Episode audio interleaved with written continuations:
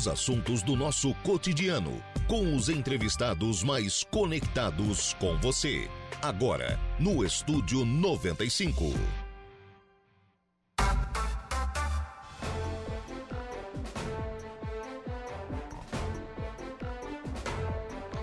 Muito bem, agora são 10 horas e 12 minutos, 10 e 12, 26 graus é a temperatura. Bom dia! Começando o programa na manhã desta terça-feira aqui na programação da Rádio Araranguá. Muito obrigado pelo carinho da sua companhia, muito obrigado pela sua audiência. E já de forma antecipada, muito obrigado também pela sua participação. Você que nos acompanha em FM 95,5, aí no rádio do seu carro, da sua casa, do seu local de trabalho, muito obrigado pela sua audiência. Muito obrigado também a você que nos acompanha através das nossas demais plataformas. O nosso portal www.radioararanguá.com.br. Lá no nosso portal você nos acompanha ao vivo e em qualquer lugar do mundo e fica sempre muito bem informado com tudo aquilo que acontece em Araranguá, na nossa região, no sul do estado, no estado inteiro, no país, no mundo, enfim, você fica sempre bem informado também através do nosso portal www.radioararanguá.com.br. Dois destaques lá do nosso portal: o vereador é ameaçada de morte. A vereadora Giovana Mondardo foi ameaçada de morte pelas redes sociais, registrou isso ontem nas redes sociais, está em detalhe lá a publicação da Giovana Mondardo na, no, no, portal da Rádio Araranguá. Também destaque, é um dos destaques que nós vamos detalhar aqui no programa, a Câmara de Maracajá realiza a primeira sessão do ano. Sessão de ontem, extensa sessão de ontem da Câmara de Vereadores de Maracajá, mas importante, extensa, mas importante. Sessão que contou com a presença do prefeito, contou com a presença do vice-prefeito, claro, os vereadores, né, também presentes. Formação das comissões temáticas da casa, as permanentes, né, foram formadas as duas comissões, é, com votação, é, indicações, é, anteprojeto, vetos, seis vetos deram entrada ontem na, na Câmara de Vereadores, serão apreciados pelos, pelos vereadores de Maracajá. E também ontem o vereador Rodrigo Xavier da Silva, Rodriguinho da Garajuva, anunciou que vai se licenciar por 30 dias, possibilitar aí para que a para que a suplente, né, a Adriana Leandro possa assumir aí por 30 dias a Câmara de Vereadores. Né? Então, já teve anúncio ontem na, na sessão da Câmara que foi presidida pela primeira vez pelo vereador Valmir Carradori, é o presidente da Câmara de Vereadores de Maracajá. Você também acompanha a nossa programação através do nosso canal do YouTube, lá no YouTube da Rádio Araranguá. Você nos acompanha em áudio e vídeo e claro que o chat está lá aberto à sua inteira disposição para você mandar mensagem, para você participar também através do nosso canal do YouTube e também pelo facebook.com.br Rádio Araranguá. facebook.com.br Rádio Araranguá. É, você também pode nos acompanhar né, em áudio e vídeo e também pode participar aqui do programa, viu? Fique à vontade a sua participação é sempre fundamental aqui na programação da Rádio Araranguá. Também à sua disposição o nosso WhatsApp, o 98808-4667. Repito, 98808-4667 é o nosso WhatsApp. Você interage então com a nossa programação. É, por aqui a Fátima, né, perguntando sobre a questão é, de mudanças no Bom Pastor, mudanças que estão encaminhadas, né? algumas já, in, já iniciaram em virtude da, da, reforma, a gente tratava disto na, na transição, agradecimento aqui à Fátima pela participação, também conosco o Valdeci Batista de Carvalho, deixando aqui um forte abraço, uh, pensamento do dia, tudo de bom,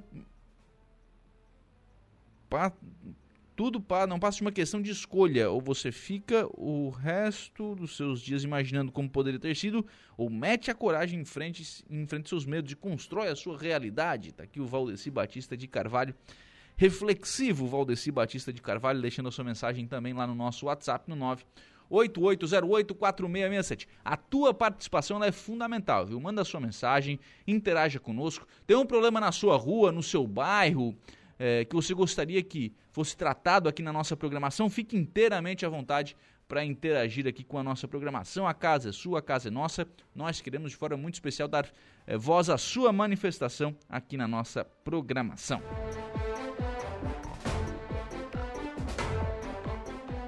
Programa de hoje que tem os trabalhos técnicos de Igor Klaus.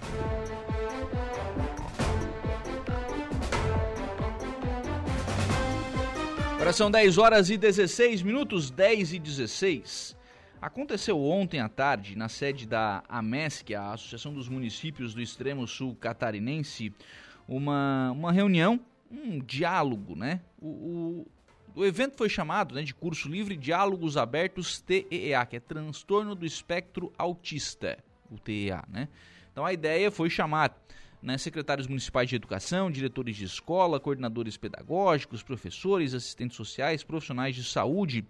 Tudo isso para tratar do tema do transtorno do espectro autista. Esse foi o tema desse, desse encontro, que contou com a participação do professor mestre Ismael de Córdova, da professora Edna Regina Balmer, do professor Zounei Vargas Ernesta de Córdova e da professora é, Suzamara Vieira. Esses professores são da Unesc e estiveram ontem na sede da AMESC, nessa união de forças, para tratar deste assunto. Eu conversei ontem à tarde com a professora Magda Tesman. Ela é doutora em Ciências da Saúde e coordena o setor de pós-graduação e de cursos livres da Unesc, setor que fez, né, que organizou este diálogo né, com esses profissionais da educação na tarde de ontem.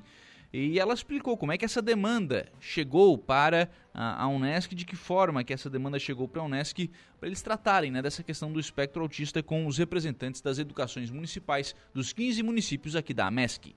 O nosso objetivo é trazer à tona a temática do transtorno do espectro autista, é, junto aos diretores de escolas municipais e aos secretários, estaduais, secretários municipais de saúde de toda a região da MESC.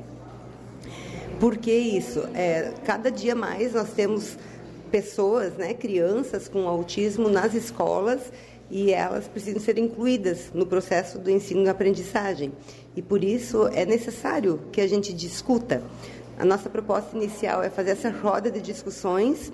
Num segundo momento, é, vamos propor um curso livre de 20 horas junto também aos professores né, é, e gestores da, das escolas municipais.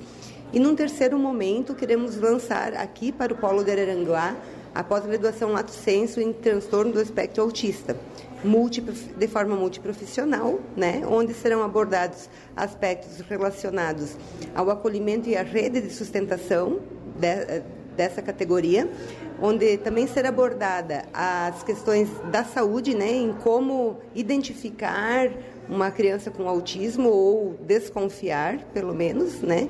E como fazer os encaminhamentos na questão da educação dessa criança, né? No processo ensino-aprendizagem propriamente dito.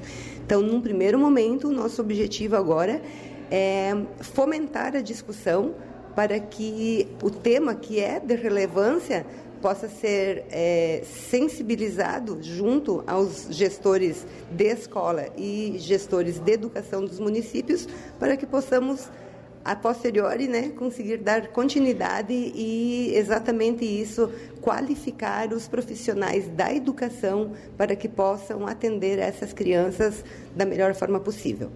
Na verdade, hoje à tarde, os secretários de educação, professores, enfim, que participarem desse, desse encontro que está acontecendo aqui na sede da AMESC, eles vão apresentar a realidade das escolas hoje, antes desse, dessa capacitação e de que forma que eles estão tentando atender essas crianças. É, num primeiro momento, nós vamos fazer o movimento inverso, porque essa demanda ela já surgiu das escolas. Né? Então, eh, a gente já se apropriou de quais de forma geral, quais os problemas que eles mais encontram, o que eles mais têm dificuldade. Então, hoje nós vemos com uma equipe onde nós vamos trazer os aspectos jurídicos do direito dessas crianças. Nós trouxemos uma pedagoga que vai falar sobre as questões do ensino, da, das questões ensino-aprendizagem. Nós trouxemos uma psicóloga que vai tra trabalha, inclusive, já com crianças com autismo, que vai trazer a questão do diagnóstico, né? Porque não é simplesmente olhar para uma criança e dizer que ela tem autismo, né? Uma vez dito, chancelado está. E também trouxemos um profissional do, eh, que vai trazer a questão do serviço social, né? É, na, no sentido das redes de apoio.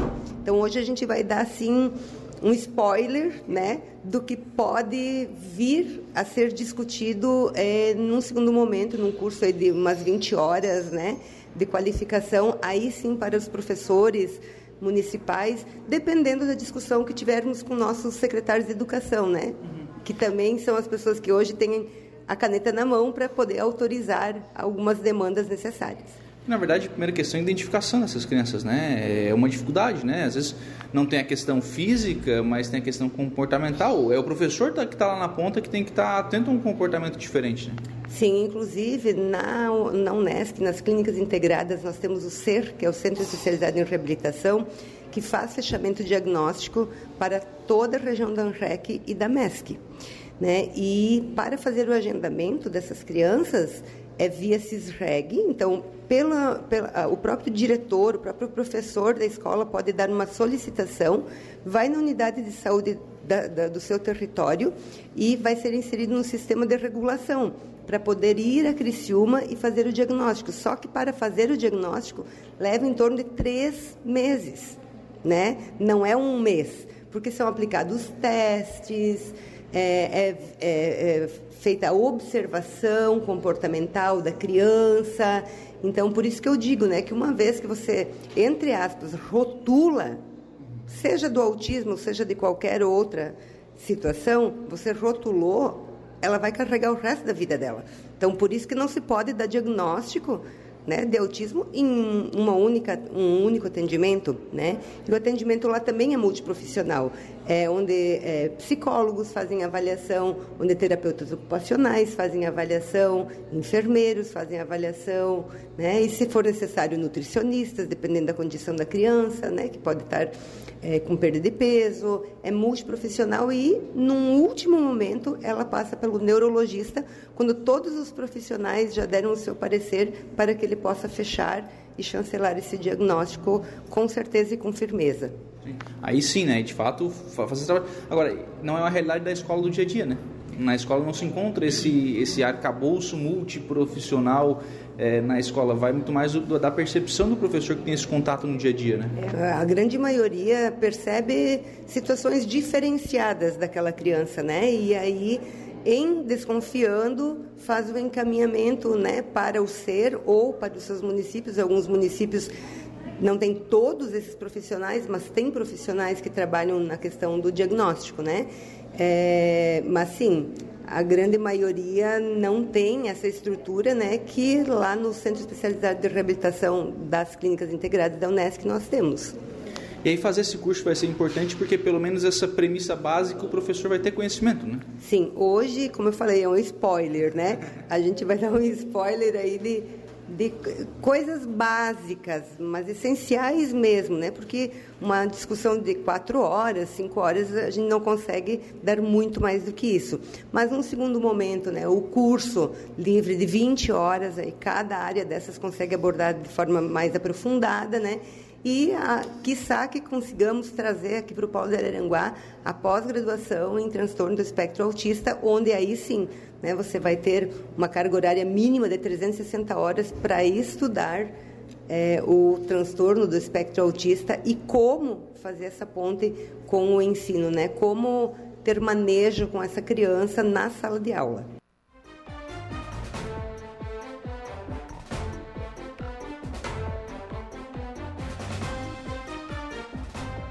Muito bem, então esta foi a professora Magda Tesman, doutora em Ciências da Saúde né, e coordenadora do setor de pós-graduação de cursos livres da Unesc, falando sobre este encontro de ontem que aconteceu na sede da AMESC.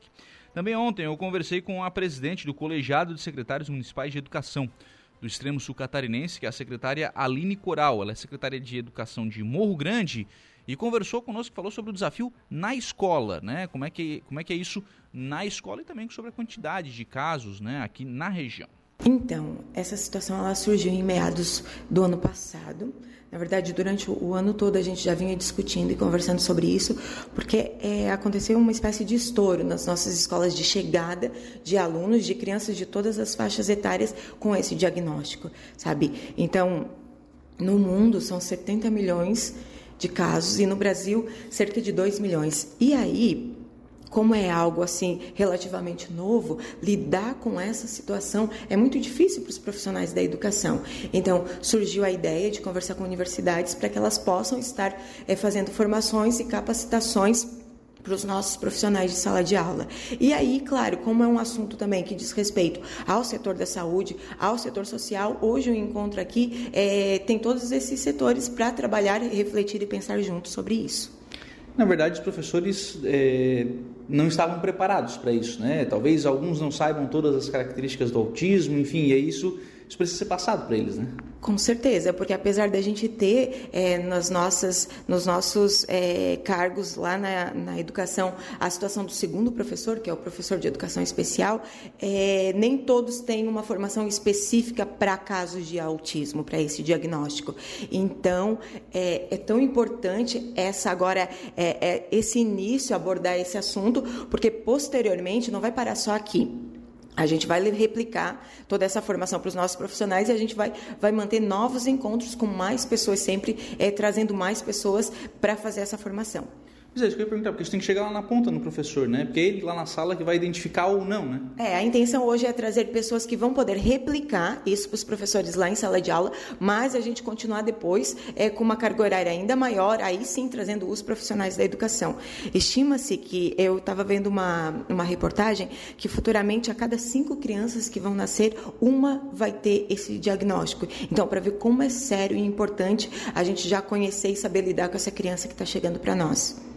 E isso para os secretários, não só Morro Grande, mas para os secretários chega muito forte, né? Nossa, chega muito forte. É, tinha casos de municípios com 50 situações assim, sabe? Coisas que há três anos atrás a gente praticamente não tinha. Ensino infantil, está chegando muita criança, sabe? É, abaixo de quatro anos já com esse estudo, com esse acompanhamento. Então a gente precisa estar preparado, sim. E é complicado, porque às vezes o, é uma questão comportamental, né? Numa sala lá com 25, com 30 crianças, você tem que ter um olhar individualizado para cada uma, né? Isso, e assim, até o diagnóstico mesmo é, é para autismo, ele é muito sensível, sabe? Porque a questão é comportamental. Então, a abordagem do professor ainda, ele tem muitas dúvidas. Por isso que é importante essa, essa capacitação. Com certeza, com certeza. É o início de uma parceria que tomara que eu tenho certeza que vai dar certo e a gente vai é, começar a caminhar nesse sentido de trabalhar com essas crianças que estão chegando. Muito bem, então esta a presidente do colegiado de secretários de educação, Professora Aline Coral, secretária de Educação de Morro Grande, também falando sobre a realidade das escolas, né? a necessidade de fazer isso chegar, esse conhecimento, de que ele chegue nas escolas aos professores, que é quem lá na prática coloca isso né? na, na prática no, no dia a dia. Também ontem nós conversamos e acompanhou este evento a pró-reitora da Unesc, a professora Gisele Coelho Lopes. Falou sobre as possibilidades que a Unesc tem de parceria para auxiliar os municípios e as escolas no atendimento às crianças com espectro autista. Eu posso dizer que a universidade ela tem uma tradição né, de longa data na formação de professores. Hoje, a Unesc, na área de Humanidade, Ciência e Educação, nós temos um compromisso com o desenvolvimento de professores na nossa região e também de lidar com as diferentes realidades nos momentos de aprendizagem. Hoje, o espectro autista né, é uma das é, situações que o professor enfrenta em sala de aula e que precisa lidar né, com os diversos perfis de estudantes. E a universidade tem no seu corpo docente e técnico né, profissionais habilitados para poder capacitar os professores que estão na educação básica para atender esse tipo de público. Posso dizer que nos últimos anos o espectro tem se acentuado significativamente no contexto das escolas, né? E a nossa universidade atua de mãos dadas com os municípios para poder preparar os professores para lidar com esse público. Não somente o espectro autista, mas também outras frentes, como a questão das violências nas famílias, que isso, de alguma forma, né, impacta diretamente na vida do professor, na rotina do professor em sala de aula, como o professor pode lidar com as violências, sobre a questão da, das drogas, né, sobre a questão é, de, da saúde mental da criança e do adolescente, que muitas vezes a, a, é necessária a escola dar a esse professor condições para que ele possa lidar com as diferentes situações que implicam diretamente nas famílias dessas crianças. Então, eu posso dizer que o papel de uma universidade comunitária como a nossa é esse: é estar de mãos dadas com os municípios, enxergando as realidades e apoiando-os em formações qualificadas para preparar o corpo docente para atuar em sala de aula. Professora, a gente percebe conversando com os secretários que eles têm noção da, da gravidade da situação hoje, né, com relação ao aspecto autista, que é, que é o tema de hoje. Tem noção, mas o problema está lá na ponta, o problema está lá na sala de aula, está lá com os professores. Como é que a gente faz para sair de uma sala que tenham aqui talvez 50, 60 profissionais e ir para uma rede, né, que na região da, da MESC tem muito mais profissionais? Como é que faz para essa formação de hoje chegar para todos os professores da região? Eu acredito que todos os municípios, é, uma vez né, entendendo a relevância desta ação, eles podem criar né, um programa de formação permanente dos professores para que possam, de contínuo, estar com a universidade atuando é, de modo é, proativo, né, para poder preparar esse professor para lidar com as diferentes realidades em sala de aula. Eu vejo que quando a gente lida né, com uma, um evento novo, e isso implica em políticas públicas, que é, colocam o, o professor no centro da gestão. Então, nesse momento, quando nós estamos lidando com um evento, né, que não é que ele é novo, ele já é de longa data, mas o espectro autista começa a ficar cada vez mais popularizado no âmbito das famílias e o acesso à informação permite que eles identifiquem né, é, essa, essa síndrome né, cada vez mais é, precocemente. Uma vez que o professor, uma vez capacitado possa é, imprimir no contexto da sua sala de aula né, uma formação adequada ao perfil do aluno, porque muitas vezes a gente não consegue, né, é, é, quando não estamos capacitados, dar atenção àquele perfil de aluno que precisa de uma atenção mais dedicada à sua realidade. Muito bem, então esta a professora Gisele Coelho Lopes, né, pró-reitora da, da Unesc, também conversando conosco, falando sobre as possibilidades que a Unesc tem.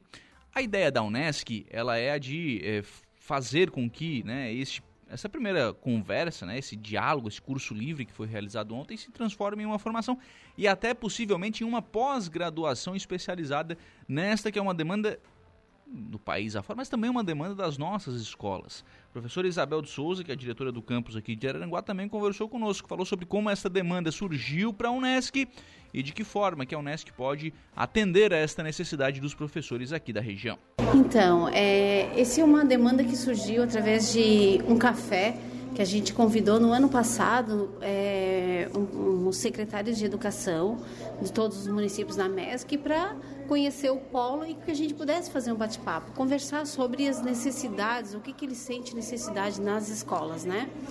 E aí surgiu muito fortemente, entre outras demandas, surgiu bastante bem forte essa questão do aspecto autistas, né? Que ele sente essa dificuldade dos professores estarem melhor qualificados, é, ter cursos de pequenas e de longas duração para eles se qualificarem, para que eles possam receber melhor esse aluno na escola, que é uma demanda é, que tem crescido bastante nas escolas, né? Então, do resultado desse nosso encontro em julho do ano passado, veio essa, bem forte essa questão. Aí discutimos durante o ano passado com os profissionais dentro da Unesc.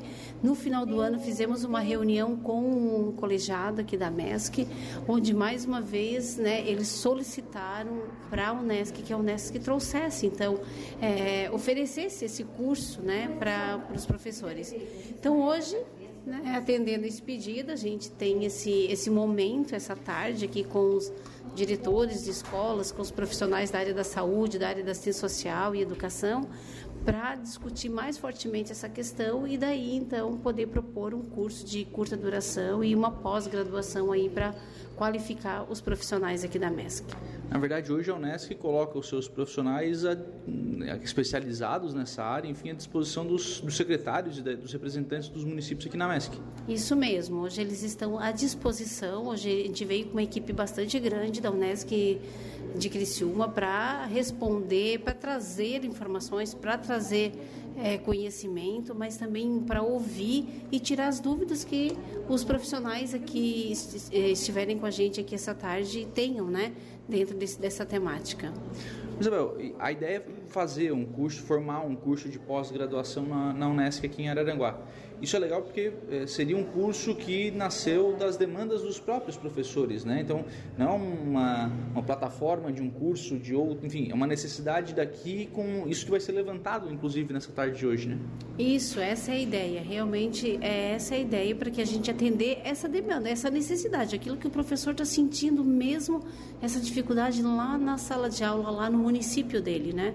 E a gente observa na fala dos, dos profissionais, dos professores, dos diretores, secretários da educação, que existe é, falta mesmo de professores qualificados com esse conhecimento, essa preparação, porque é algo novo também para a gente. A gente vai absorvendo, né? E por isso a gente precisa se preparar para atender melhor. Então, essa é a ideia: ouvir e preparar um curso, oferecer um curso que é, atenda exatamente à necessidade que o profissional está precisando para a sua carreira e para levar para o seu município, né, para atender os seus alunos. Muito bem, então esta professora Isabel de Souza também falando né, sobre esse encontro que aconteceu na tarde de ontem na sede da AMESC.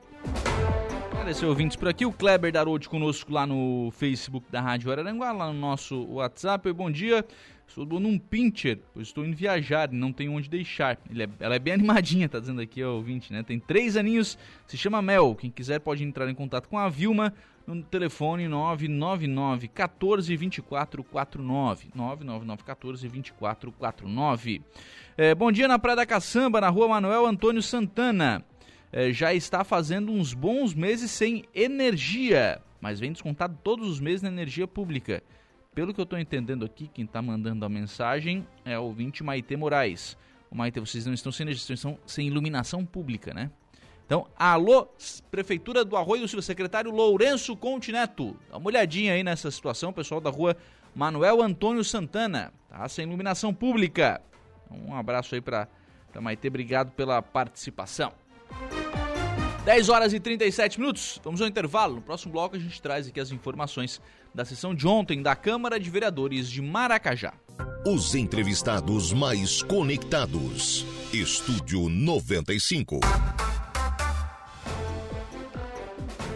Muito bem, agora são 10 horas e 49 minutos, 10 e 49. Vamos em frente com o programa na manhã desta terça-feira aqui na programação da Rádio Araranguá. Logo passado registrei aqui uma mensagem da ouvinte é, sobre questão de iluminação pública, né, lá na, na Praia da Caçamba, em Balneário Rio do Sul. Entrei em contato aqui com a Bianca, da assessoria de imprensa, e a Bianca pediu para que a gente repassasse também aqui a seguinte orientação telefone para você entrar em contato com a Secretaria de Obras, fazer esse tipo de registro, né? Às vezes, ah, com quem que eu falo e tal, fala direto com a Secretaria de Obras também, né? 3526-1744. 3526-1744 com a Secretaria de Obras, né? Para que eles possam agendar e programar aí esse tipo de serviço de manutenção. Vereador Alex Siquela conosco, também deixando aqui a sua mensagem de bom dia. Uh, Oi, bom dia queria denunciar um pátio com mato que está passando as casas. Pedi para o ouvinte aqui é, encaminhar o endereço, tá? O endereço desse local aqui. Dependendo do caso, né? Questão de, de é, espaços privados, né? Que são. Que às vezes o mato começa a tomar conta, enfim. É responsabilidade do proprietário, né? Responsabilidade do proprietário que tem que tomar providência. O cidadão às vezes tem vários terrenos na cidade, mas não cuida dos vários terrenos que tem. E precisa cuidar, né? Sejamos francos, precisa cuidar. É responsabilidade dele. Sob pena, e a lei estabelece isso, a prefeitura pode lá limpar, pode cobrar depois, enfim. Mas só vou pedir para o cidadão para que ele encaminhe aqui o, né, a, a localização do terreno. Outro ouvinte está mandando aqui o mesmo terreno. Bom dia, gostaríamos de pedir que o dono deste terreno, é, deste campo, mandasse limpar. Fica aqui na barranca, agora sim. Está abandonado muito bicho, rato e os marginais. À noite ficam ali usando drogas. Está colocando aqui o ouvinte pelo WhatsApp da Rádio Araranguá. Coloquei aqui a Fátima, né? Pelo WhatsApp da Rádio Araranguá. E essa é uma situação bastante complicada. Porque o cidadão não mora ali. Ali, o campo, campo né? A foto está aqui mostrando o campo, descampado e tal. O mato né? O mato comendo solto, né? O cidadão não mora ali, não tá ali no dia a dia convivendo com rato, convivendo com cobra, convivendo né, com os problemas que na verdade o seu, o seu imóvel está gerando para a comunidade. Mas o vizinho mora ali. E não é o vizinho que tem que limpar. Tem que limpar é o proprietário do terreno. Quem tem que limpar é o proprietário do terreno. É, então, essa é uma situação bastante grave que precisa aí ser é, encaminhada uma solução para ela também. Também precisa ser encaminhada para ela uma, uma solução. Rádio está fora, é isso? Já passou para o Zé Domingos? Então estamos agora apenas pelo facebook.com barra Rádio. Alô, turma do Facebook, agora a gente pode ser mais nós. Brincadeira, gente. É, estamos então lá pelo Facebook da Rádio Araranguá, facebook.com barra Rádio Araranguá e também pelo nosso canal do YouTube, viu? Lá no YouTube também nos acompanha em áudio e vídeo. Deixa eu até mandar aqui, o Igor, as fotos que nós recebemos aqui do terreno. Coloca lá na, na live pra gente essas fotos. É, porque assim, ó, não dá pra é, né, registrar, não dá pra deixar esse tipo de situação assim. O terreno tem dono, viu, gente? O terreno tem dono. Pelo que colocaram os ouvintes aqui, é um cidadão tem condição de mandar pagar 50 reais pra roçar, pra roçar esse terreno. A Sônia Aparecida e o Leandro Nunes estão aqui dizendo que a rádio está fora do ar na rua Serafim Soares de Araújo, na Colônia. A rádio está fora do ar em todos os lugares, né? Alô, dona Sônia! Bom dia para a senhora, muito obrigado pela, pela participação aqui conosco, viu? É, volta lá, aí ó. O que, que o vizinho vai fazer numa situação como essa? Você que está lá no Facebook da Rádio Aranguá, você que está também pelo nosso canal do YouTube, o que, que o vizinho vai fazer numa situação como essa? O que, que faz? Tem muito o que fazer, né? Tem muito o que fazer. Uh, o vizinho vai conviver aí com cobra, com rato, com lagarto, com tudo que é tipo de animal peçonhento. Quem tem que limpar isso aí é o dono. Esse terreno é particular. Eu já falei sobre isso aqui algumas vezes, né? É, a prefeitura tem a possibilidade de fazer a limpeza desse terreno e depois cobrar uma multa que existe prevista em lei prevista em lei, é, pela, pela limpeza do terreno. A prefeitura tem essa possibilidade. Mas aí você vai me, me argumentar o seguinte: ah, mas a prefeitura não tem gente, não tem pessoal contratado para isso, e eu concordo. A prefeitura tem que cuidar dos seus imóveis, né, dos, da, da rua, tem que cuidar é, do calçamento e tal, é, tem que cuidar de, dessa parte. Eu concordo. De fato, né? Acho que a prefeitura tem que dar essa prioridade. Mas esse serviço pode ser terceirizado com um fiscal, bota lá um fiscal, vai notificar o proprietário, se em determinado prazo o proprietário não limpar, vai a multa, vai a aplicação da multa. Isso pode ser, isso pode ser feito. E a prefeitura eh, não teria aí o custo de fazer essa limpeza. E o cidadão que é o vizinho do terreno, esse sim tem, eh, teria aí o benefício do terreno limpo. Ah, mas aí o proprietário vai ter que pagar, vai ser bem mais caro. É claro, ele deixou o mato ficar desse tamanho. O mato não está desse tamanho de ontem para hoje. Um mato tá desse tamanho, ah, porque ficou muito tempo sem receber nenhum tipo de manutenção. Sônia Catarina Marceneiro está informando aqui que a rádio está fora. Realmente, viu, gente? A gente está com um problema aí nos nossos transmissores. A rádio está fora do ar. O pessoal já está entrando em contato aí com o nosso departamento técnico, né? Com o Emerson, com o José Domingo, enfim, né? É, para tratar aí desta situação.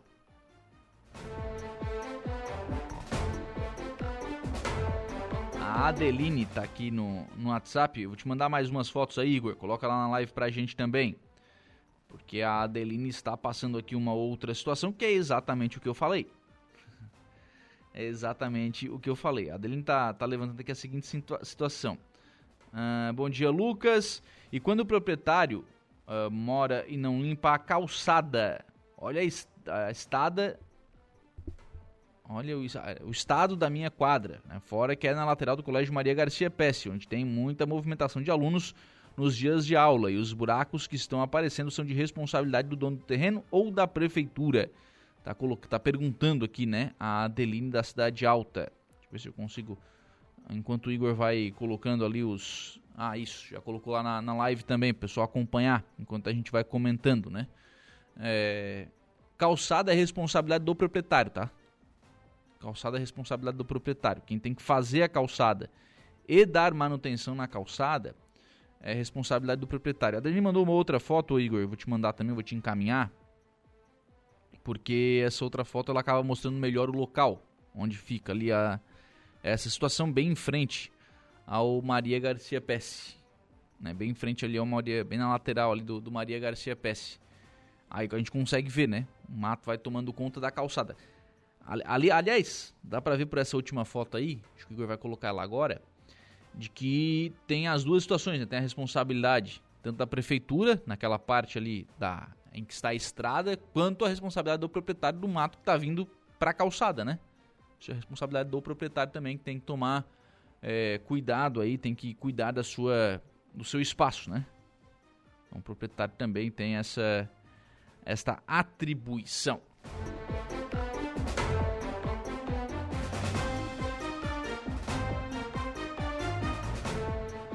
Eduardo Ramos está lá no Facebook da Rádio Araranguá, mudando de assunto. É, grande Lucas Casagrande, então será que agora a Casando Maracajá vai ser resolvido? Abraços, sempre na Câmara de Vereadores de Maracajá, o Dado lá de Maracajá. O Dado estava lá ontem, na Câmara de Vereadores. Eu até estou segurando, como, como, estamos fora do, do, ar, né, em FM 95,5, eu estou até segurando aqui a, a informação, as informações, o boletim da Câmara, mas este foi um assunto que foi tratado, né? A proposta dos, que foi sugerido pelos vereadores de montar uma comissão para tratar dessa questão Casan, porque realmente né, a reclamação é bastante intensa aí é, com relação a, a Casan, né? Faltam investimentos da Casan. 10h57, Gregório Silveira. Qual será o seu destaque no Notícia da Hora? Ninguém acerta a Mega Sena e prêmio vai a 160 milhões de reais. Eu tô esperando juntar mais para ver Não tô conseguindo. Eu... Já joguei, fiz umas fezinhas ali. Mas teve uma hora que acertou aqui, né? É mesmo? É, a última ele acertou aqui, né? Agora vamos ver. Depende aqui, né? Mas estamos acertando só que nem nada. eu tenho, não, eu acerto umas quinas lá em casa de vez em quando também. É, o espaço é pequeno, não. Só com o minguinho eu acerto. espaço pequeno é complicado. Coisa séria. Vamos à notícia da hora com Gregório Silveira. Notícia da hora. Oferecimento. Giasse Supermercados. Laboratório Bioanálises. Civelto Centro de Inspeções Veicular. Clínica de Olhos São José. Lojas Colombo. E Rodrigues Ótica e Joalheria. Nenhum apostador acertou os seis números do concurso 2561 da Mega Sena, sorteados no último sábado pela Caixa Econômica Federal, no Espaço da Sorte, na cidade de São Paulo. Com isso, o prêmio do próximo concurso está estimado em 160 milhões de reais. O sorteio será amanhã. Para concorrer ao próximo prêmio, as apostas devem ser feitas até às 7 horas da noite dessa quarta-feira, então, nas casas lotéricas credenciadas pela Caixa em todo o país ou pela internet. A aposta simples com seis dezenas marcadas custa R$ 4,50. Eu sou Gregório Silveira e esse foi o Notícia da Hora.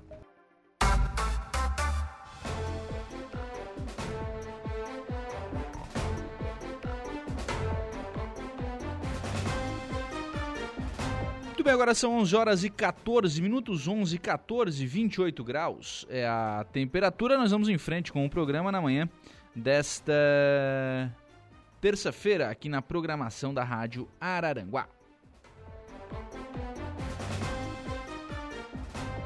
Em frente com o programa, eu estou agora recebendo o Norton Maier. Ele é psicólogo da DPCAMI, aqui de Aranguá, Delegacia de Proteção à Criança mulher e aos idosos, né, aqui de, de Araranguá, porque vai iniciar hoje à tarde uma exposição chamada Cores de Cada Vida, que será apresentada né, aqui no, no Center Shopping Araranguá. Norton, muito bom dia e o que, que vocês vão apresentar nessa exposição? Bom dia, Lucas. Bom, esse projeto, As Cores de Cada Vida, ele tem o objetivo principal de retratar mulheres que foram vítimas de tentativa de feminicídio ou de feminicídio consumado.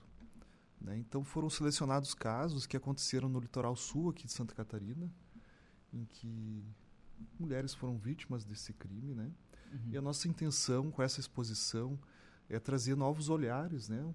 Trazer um, uma visão mais artística de homenagem a essas mulheres, né? Representadas através de telas, de quadros, foram pintados por artistas também locais aqui do nosso uh, litoral sul aqui de Santa Catarina, né? Quando a gente fala litoral sul, a gente está falando aqui de que abrangência? De Passo de Torres a... Bom, uh, a gente está falando assim das principais cidades. Tubarão, Laguna, Criciúma, Araranguá. Também tivemos casos de Braço do Norte, Içara, Balneário Arroio do Silva. Uhum. Então é dessa região aqui, né? Isso é, isso é legal porque assim, né? é, são as pessoas daqui, né? A gente às vezes fala, fala desse negócio, fala de feminicídio, parece que é um negócio lá de São Paulo, de, né? Já foi o tempo que era de lá, né? Já tá aqui, infelizmente, né? É, infelizmente acontece em todo o Brasil, né?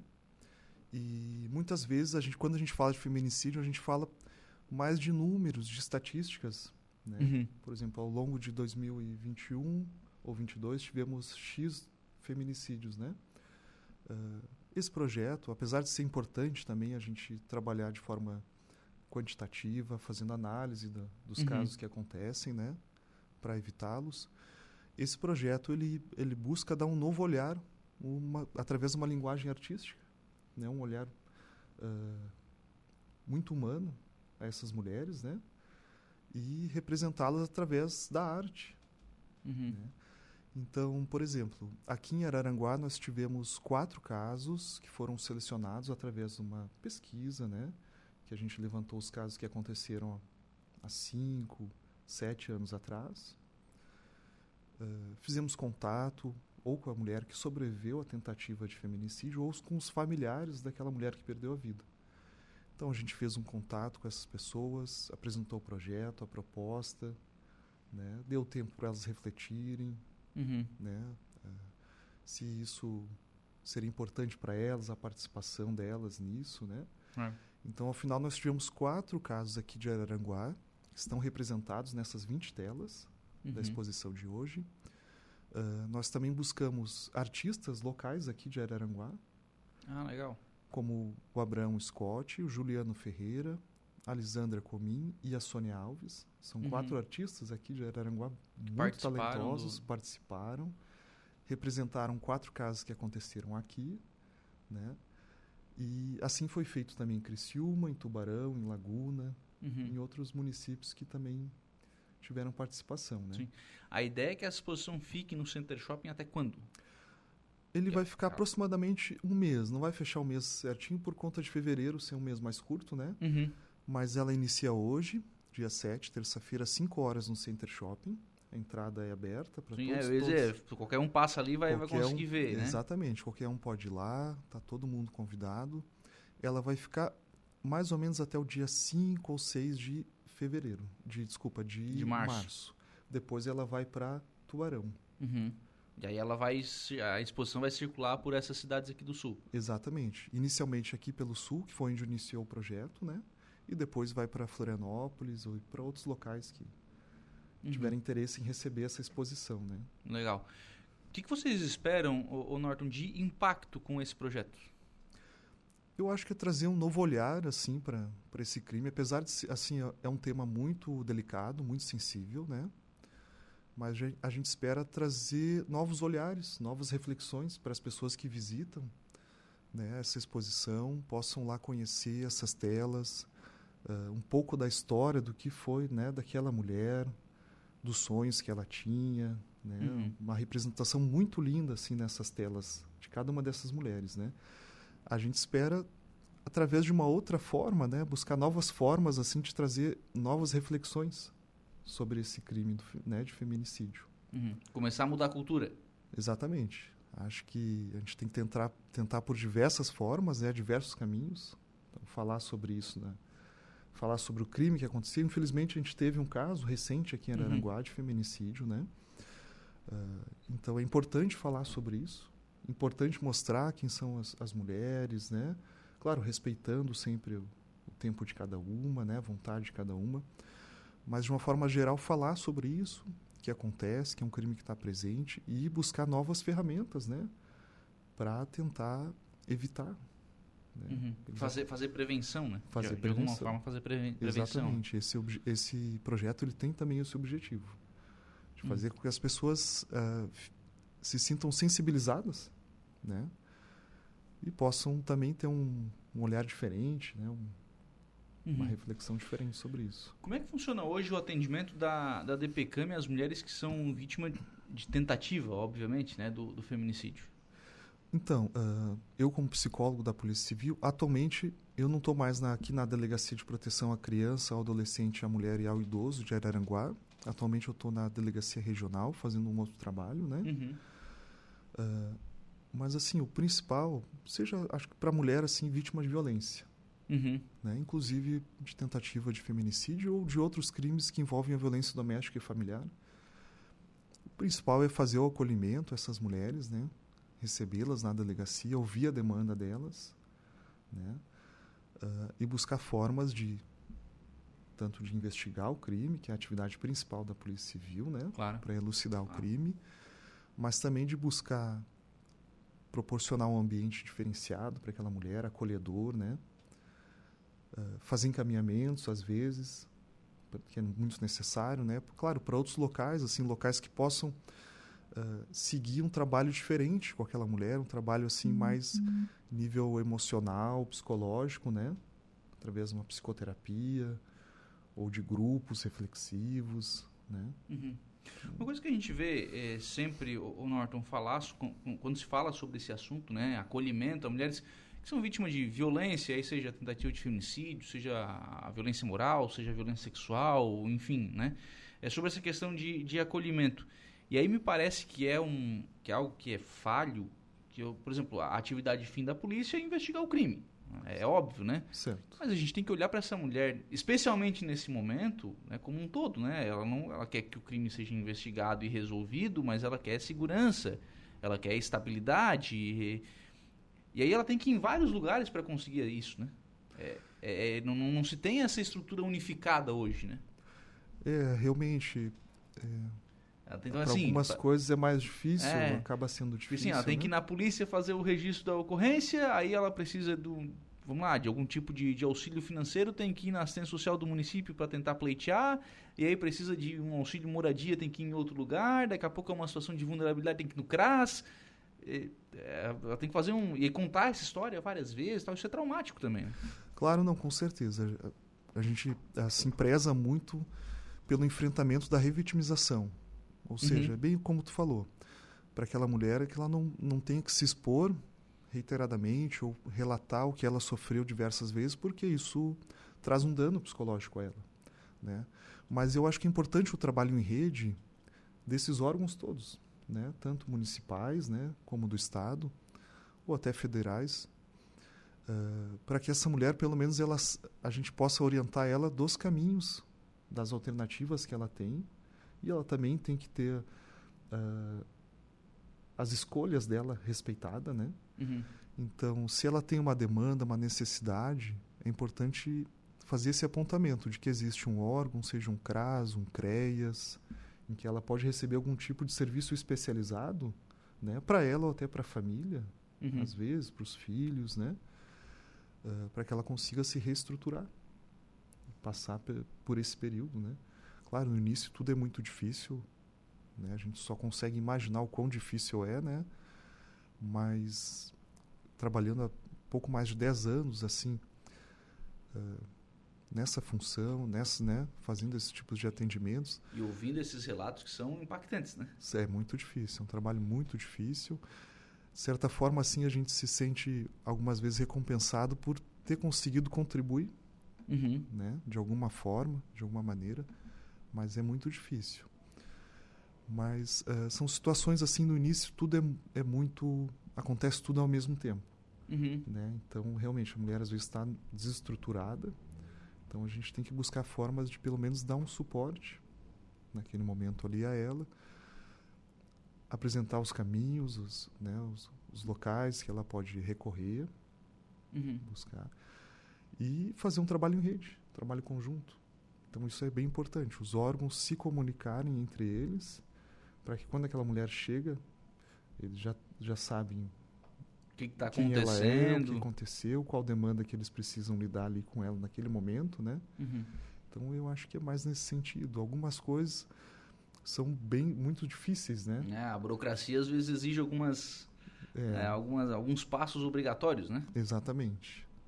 Mas no final eu acho que, que, que muitas vezes assim acaba dando certo depois de um tempo assim eles conseguem se estruturar, né? Conseguem Uhum. retomar. E isso a gente vê, viu assim ao longo do projeto a participação dessas mulheres, né? Ou de familiares, né? Que, que também de certa forma isso isso auxilia eles até no, no- nesse processo todo, né? Uhum. Uma coisa bem legal dessa exposição que foi planejada no, no início é que os quadros de cada uma dessas mulheres vai ser ao final da, dessa exposição itinerante, depois Sim. que ela passar por outros locais, eles vão ser dados para essas famílias ou para essas mulheres, né? O seu quadro, a sua pintura, Uhum. né? Está ali E- representada. É, a gente sabe que tem toda uma questão sigilosa, né, com relação a esses, a esses casos, né? Então, pô, a- é uma questão de empoderamento também da mulher de, de aceitar ser pintada, talvez ser exposta, né? É, talvez alguém vá, vá reconhecer, vá identificar, vá, né? É, é, essas, esses 20 casos são casos que venceram, né? Que Sim. passaram por tudo isso, né?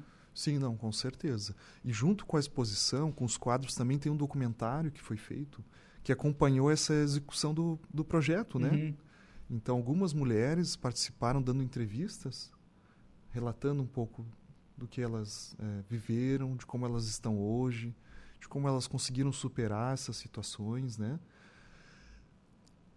Não é, algumas toparam participar, algumas não se sentiram confortáveis, então a gente entende que cada uma tem o seu momento, o seu jeito de lidar, né? E a gente está ali para, de alguma forma, auxiliar nisso tudo e auxiliar outras mulheres também, né? Então muitas também reconhecem isso, que a fala delas pode vir Uhum. ajudar uma outra mulher a sair de uma situação, né? A tempo. O, não, não é o trabalho da Polícia Civil, mas quem é que dá esse acom- Por exemplo, a mulher que é vítima de uma, de uma tentativa de violência, quem é, que, quem é que acompanha essa mulher posterior? Vocês fazem ali o atendimento da hora, né? Eu investigo o crime e tal. Quem é que acompanha essa mulher depois? Daí de- depende de cada necessidade. Por exemplo, tem o CREAS aqui no município de Araranguá, que trabalha com acompanhamento especializado, né? Tanto Uhum. a, a mulheres ou as famílias, né? De uma forma mais especializada. Ah, tem os serviços de saúde também, Uhum. que daí você tem uma psicóloga, ou num posto, ou no, no Bom Pastor, por exemplo, que possa dar um atendimento num ambiente diferente, numa delegacia, né? E um atendimento de psicoterapia, tem voltado às questões do luto, às questões emocionais dessa mulher, né? Ou às vezes ela pode buscar recorrer a outros outros canais, né? Outros outros locais para ter esse suporte. Uhum. Então, é, ela não fica abandonada depois que, que acontece uma, uma violência contra ela. Não, o esforço sempre é para que seja um atendimento integral de encaminhamentos ou de acompanhamento e assim, a ADPCAM ali é um espaço disponível, sempre aberto para receber qualquer tipo de denúncia, né, e pre- Uhum. prestar qualquer tipo de orientação para aquela pessoa que necessita. E uma coisa que eu acho que é bacana é, falar sempre, Norton, que assim, normalmente, né, uma, uma violência mais ah, agressiva, ela não começa, a violência não começa lá no estágio mais agressivo, né? O, o cidadão que vai praticar alguma violência, ele vem dando sinais ao longo do tempo, né? Atenção a isso para tentar faz, se afastar disso quanto antes, né? Exatamente. A violência ela acaba a violência doméstica e familiar, ou seja, aquela que acontece dentro de casa e praticada por pessoas próximas. Então, tem uma mulher com um companheiro em que ele começa com injúrias ou ah, querer falar sobre a roupa que a, que a mulher veste ou com quem que ela fala ou se ela tem a né, o que que ela faz na rede social. Então vão vão tendo de forma gradativa, né? Então a mulher tem que estar atenta já a esses primeiros sinais, né? E começa com ameaças ou com injúrias, xingamentos, humilhações, né? Próprias Uhum. da violência psicológica. Uma violência física é fundamental que a mulher já procure logo no início um- uma delegacia. Pode ser a DPCAM, pode ser a delegacia virtual da Polícia Civil para fazer um boletim de ocorrência, relatar o que ela está sofrendo, fazer o pedido de medidas protetivas de urgência, né, Uhum. para tirar aquela pessoa do lar, ou afastar aquela pessoa do lar, né, do convívio. Isso é fundamental e com certeza faz a diferença para que já naquele momento se interrompa a violência e algo mais grave futuramente. Quanto antes, melhor. Quanto antes, melhor, com certeza.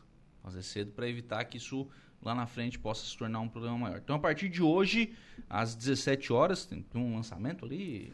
Isso, vai ter um lançamento, então... vai ter um pessoal ali que vai falar, então vai ser bem bacana, bem legal. Legal. Então hoje às 5 da tarde, lá no Center Shopping Araranguá, ali na entrada, né? Ali no hall de entrada ali tem a exposição As Cores de Cada Vida, que está sendo organizada aí pela Polícia Civil, em especial pela Delegacia de Proteção à Criança, Adolescente, à Mulher e ao Idoso, né, que está organizando essa exposição. Obrigado, viu, Norton? Um abraço. Obrigado também, Lucas. Um abraço. 11 horas e 30 minutos, 11 e meia. Nós vamos ao intervalo. A gente volta com informação de polícia com o Jairo Silva.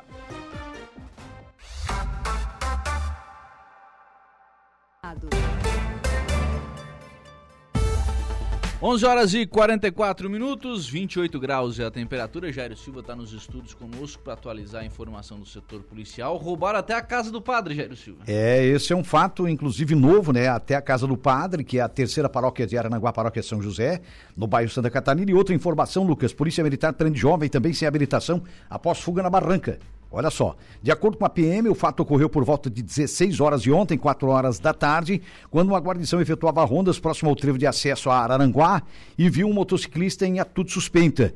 O motociclista, assim que percebeu a aproximação da viatura, empreendeu fuga em alta velocidade pelo antigo traçado da BR-101. Durante buscas pelo bairro Barranca, com apoio de outras guarnições, o condutor da moto foi encontrado escondido na beira-rio é exatamente na margem do rio Arananguá. Os policiais militares tentaram se aproximar para fazer a abordagem, mas o motociclista se jogou no rio. Após um cerco para evitar a fuga, o cão do Canil K9, aqui do 19º Batalhão, da PM, localizou o suspeito escondido no meio da mata na margem do rio. O motociclista, fujão de 18 anos, relatou que acabou escapando da polícia por não possuir habilitação. Vejam só, a polícia militar apreendeu a motocicleta e conduziu o rapaz até a central de polícia para as providências cabíveis. E o outro fato foi é, que eles não perdoam nem o padre, né? O padre aí da terceira paróquia de Arananguá, da paróquia São José, é, a casa paroquial foi alvo de, de, de, de, furto, né? Segundo o depoimento do próprio padre, postado aí nas redes sociais, é, segundo ele, é, invadiram a casa paroquial na noite de ontem, a paróquia São José, que fica no bairro Santa Catarina, e acabaram furtando vários objetos. Dentre eles, é, foram furtados um televisor, é um computador portátil que o padre havia ganho, inclusive, da própria comunidade, que é o chamado notebook, roupas diversas, até uma mala que o padre ganhou também é das pessoas, é da comunidade, né, da comunidade católica, alimentos que estavam armazenados na geladeira, como carne, também foram levados, enfim, além de outros tantos objetos, lamentavelmente proporcionando prejuízo aí à casa paroquial da Igreja São José, é portanto da paróquia São José, que é a terceira paróquia, repito, localizada no bairro Santa Catarina, em Arananguá.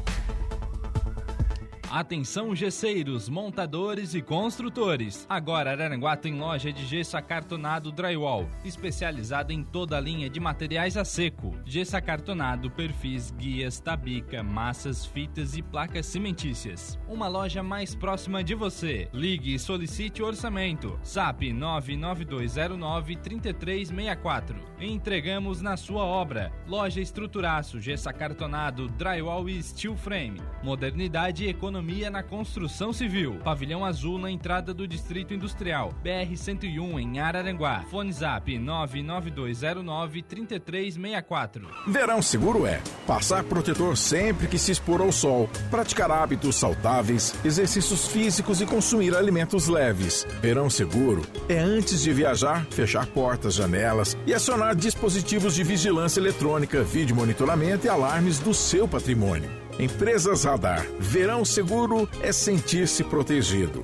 Saiba mais em vigilanciaradar.com.br. Criciúma e Araranguá. O Pontão das Fábricas de Araranguá preparou ofertas especiais para você. Camisa polo masculina adulto, 15 reais. Camiseta masculina adulto, 12,99. Regata masculina adulto, 10 reais. Bermuda tactel masculina adulto, 15 reais. Calção futebol masculino adulto, 15 reais. Cueca boxer adulto, 5,99. O Pontão das Fábricas tem várias opções de moda masculina para você. Pontão das Fábricas de Araranguá. Preço preço de atacado no varejo. Os assuntos do nosso cotidiano. Estúdio 95. Muito bem, são 11 horas e 48 minutos, 11 e 48 Vamos em frente com o programa em nome aqui do Angelone, aplicativo do Angelone, é um novo jeito para você encher o carrinho, bem simples, viu? Baixa o aplicativo aí no seu celular, aí se cadastre e acesse o canal Promoções. Aí você ativa as ofertas que são exclusivas da sua preferência e pronto. Aí você faz suas compras na loja, identifique-se no caixa e ganhe seus descontos. Toda semana são novas ofertas. Aplicativo do Angelone. Baixe, ative e economize. Ofertas de hoje do Angelone Araranguá. Patinho bovino Montana, Best Beef, peça 36,90 kg.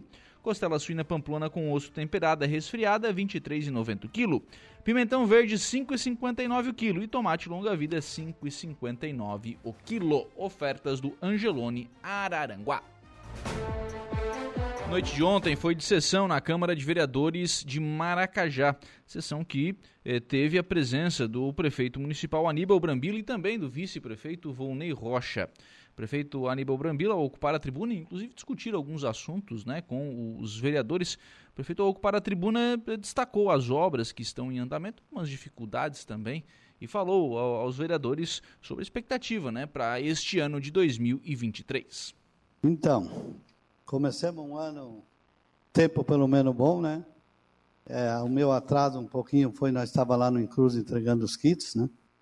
É, era para ter passado para outro dia, mas o, como a escola começa dia 8, e, a, o pessoal já tinha marcado. Então, pessoal, é, a administração municipal de Maracajá na nossa administração aí, junto com os vereadores, junto com a população, é, temos bastante obra, obra em andamento, obra que falta terminar, outras que terminaram, e a obra do, do parque, todo mundo sabe como é que ela funciona, eu acho, né? É uma obra que você vem 500 mil, você gasta, faz todas as notas, manda para o governo, se estiver tudo certo, vem mais um pouco, e a avenida é o mesmo sistema.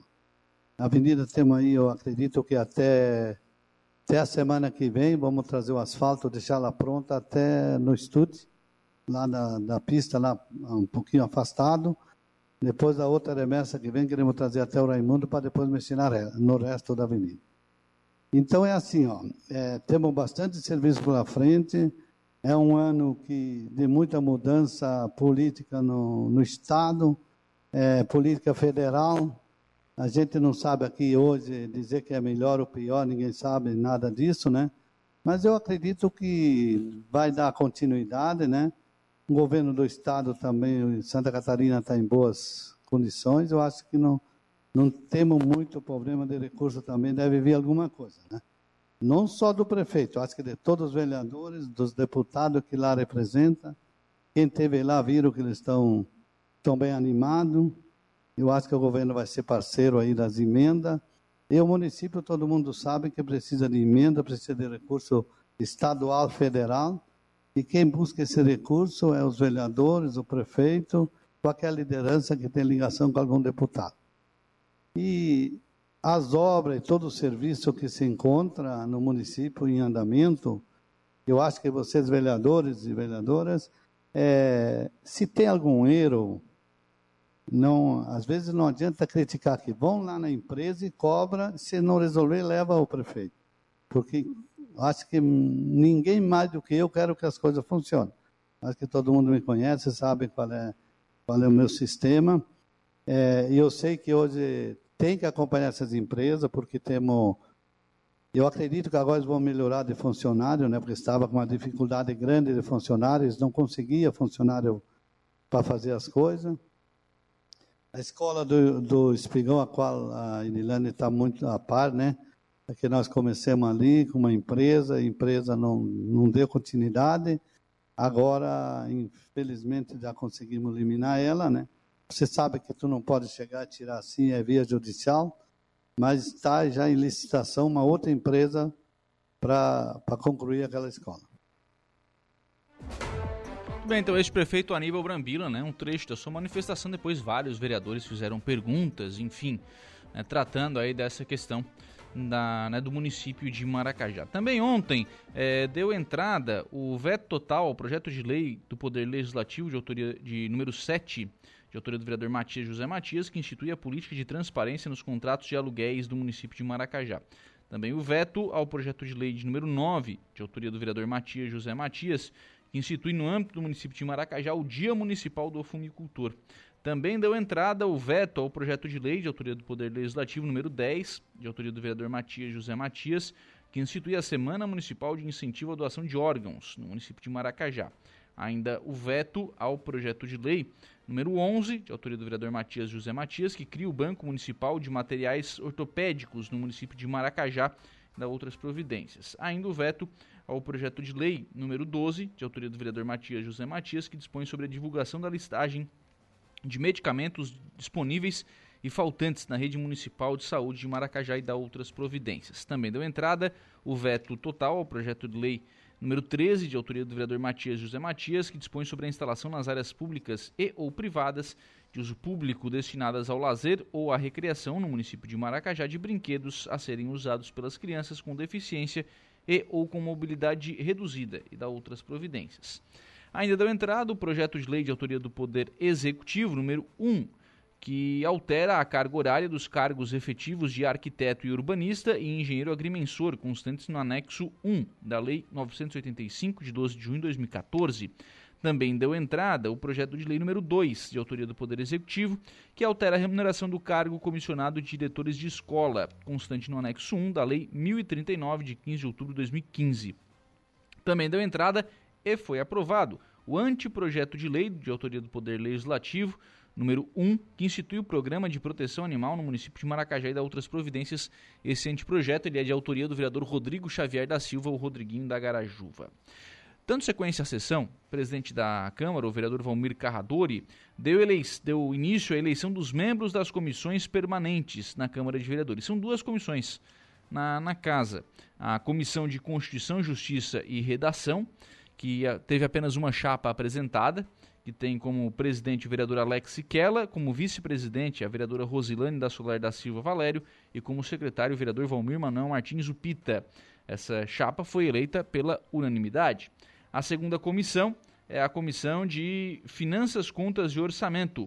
Apenas uma chapa foi apresentada, como com o presidente né, Cristiano Trevisol Rocha, vice-presidente Matias José Matias e secretário João Antônio da Rocha. Essa comissão também foi eleita pela unanimidade dos votos. Lugar, Ainda na noite de ontem, eh, foram aprovadas duas indicações. As duas indicações aprovadas na noite de ontem são de autoria do vereador Alex Siquela. A indicação de número 1 um pede que a prefeitura notifique a Casan e informe a população sobre quando serão instaladas as caixas d'água e quando elas estarão em operação. Durante essa indicação, é, houve a discussão do, por parte dos vereadores com relação à formação de uma comissão para acompanhar esses investimentos da Casan. Aliás, algumas críticas mais pesadas foram feitas, né, no sentido de, até de rompimento de qualquer tipo de contrato com a Casan. Né, isso tudo foi encaminhado. Bom lembrar que o município não tem né, nenhum contrato vigente com a Casam. A Casam continua prestando serviço de maneira precária.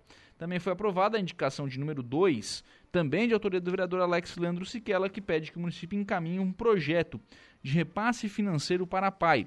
O objetivo né, de que todos os anos a prefeitura auxilie a PAI, firme um convênio e de que tenha esta segurança de que o município vai sempre ser parceiro da APAI. Né? O, aliás, o presidente da PAI estava ontem né, acompanhando a sessão, que é o ex-vereador Guilherme Augusto Tomás Rocha, o Tatinha. Ao final da sessão, o presidente da Câmara, o vereador Valmir Carradori, agradeceu a presença de todos e agradeceu também os votos que recebeu na eleição que o conduziram à presidência da casa.